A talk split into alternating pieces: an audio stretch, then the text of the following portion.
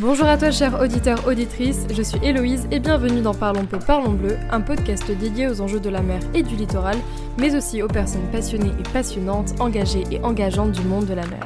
Et aujourd'hui, on se retrouve pour définir ce qu'est l'économie bleue. Alors l'économie bleue, c'est quoi? C'est un concept qui est né de la bouche de Gunther Pauli, un entrepreneur belge. Selon lui, ce terme s'oppose à l'économie rouge de l'ère industrielle et complète l'économie verte du développement durable en s'inspirant du vivant, des écosystèmes marins, pour valoriser les ressources locales sans produire de déchets. Bon, c'est une définition un peu utopique parce que la production de déchets, qu'elle soit chimique, physique ou matérielle, est toujours présente quoi qu'il en soit. Mais en d'autres termes, l'économie bleue représente aussi l'ensemble des secteurs d'activité liés à la mer, l'Ifremer a divisé ces secteurs en deux familles, les industriels et les secteurs non marchands.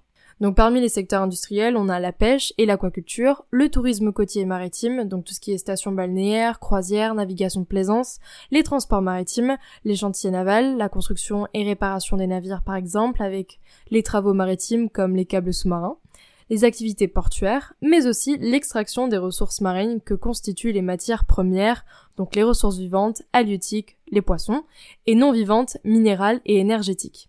Donc il y a aussi les EMR, les énergies marines renouvelables, qui vont capter l'énergie océanique, le, des vagues, euh, des courants, des marées. On peut aussi parler d'éoliennes offshore, d'énergie solaire, flottante et de production d'hydrogène en mer. Et aussi quelque chose de nouveau, ce qu'on appelle la bioéconomie, la biotechnologie bleue. Bien, les biotechnologies euh, bleues visent à valoriser le potentiel offert par la biodiversité des océans au travers de nombreuses applications pharmaceutiques, alimentaires, cosmétiques, environnementales et bien d'autres encore.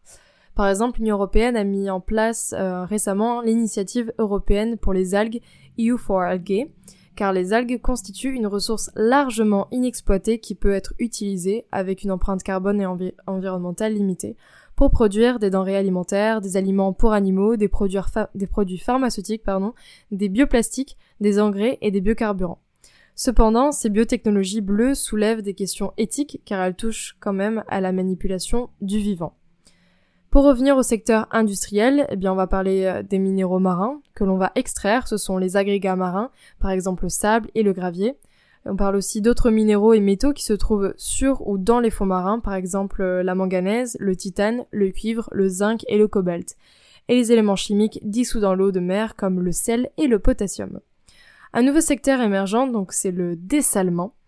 L'objectif est de produire de l'eau douce par l'extraction de l'eau de mer. Alors on vous allez me dire que c'est incroyable, ça répond à une problématique de pénurie d'eau, sauf que ce secteur pose de grandes questions écologiques puisqu'il s'agit de grandes usines qui vont extraire une grande quantité d'eau importante et donc rejeter du saumur une grande concentration de sel dans le mer et des produits chimiques pour au final avoir de l'eau potable.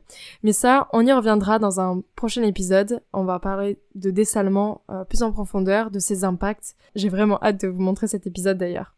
Ensuite, on a les secteurs publics euh, non marchands, donc tout ce qui est euh, de l'intervention publique dans le domaine maritime, la signalisation, la sécurité et la formation des gens en mer, la protection de l'environnement littoral marin, dans lequel je travaille aujourd'hui, la défense maritime et la marine nationale, et enfin la recherche et le développement.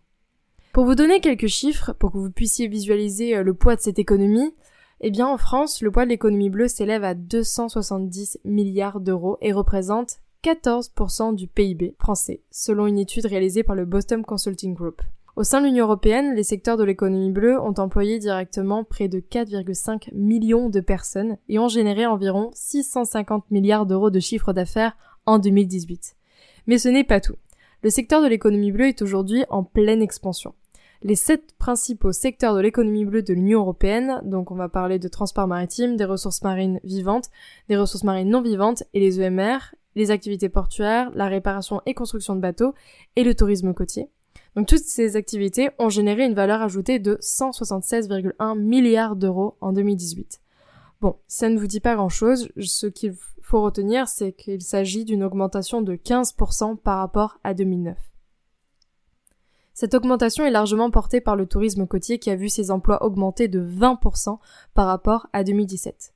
Les énergies marines renouvelables, qui sont encore en forte phase d'expansion, étant donné qu'il s'agit d'un secteur relativement jeune, ont vu le nombre de personnes employées multiplié par 22 depuis 2009, passant de 383 personnes à près de 9000 personnes en 2018. L'industrie de la croisière a aussi connu un pic et particulièrement en Méditerranée, puisque la Méditerranée représente 27% du trafic maritime mondial et accueille 10% des croisières du monde. La croissance du secteur des croisières est particulièrement forte et c'est le principal secteur de l'économie touristique en termes de valeur ajoutée et de création d'emplois. En Méditerranée, les croisières ont augmenté de 8% entre 2017 et 2018 pour un total de plus de 4 millions de passagers. Mais où est le problème, vous allez me dire? Parce que c'est incroyable, on met enfin à profit l'une des plus grandes ressources du monde, la mer, l'océan, pour produire de l'énergie, se nourrir, se déplacer, etc. Eh bien, ce développement, qui s'inscrit entre guillemets dans une transition écologique et durable, devrait normalement éviter les impacts sur l'environnement. Cependant, ce n'est pas vraiment le cas.